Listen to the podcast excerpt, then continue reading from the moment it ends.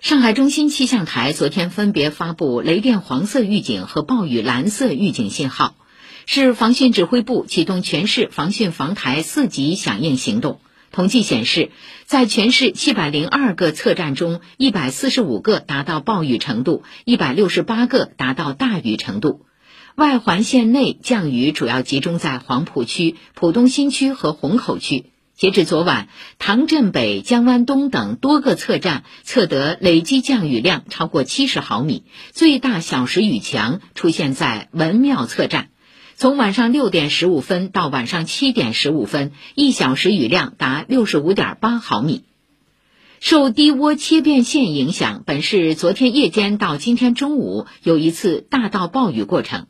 中部和南部地区累计雨量可达四十到七十毫米，局部地区八十到一百毫米。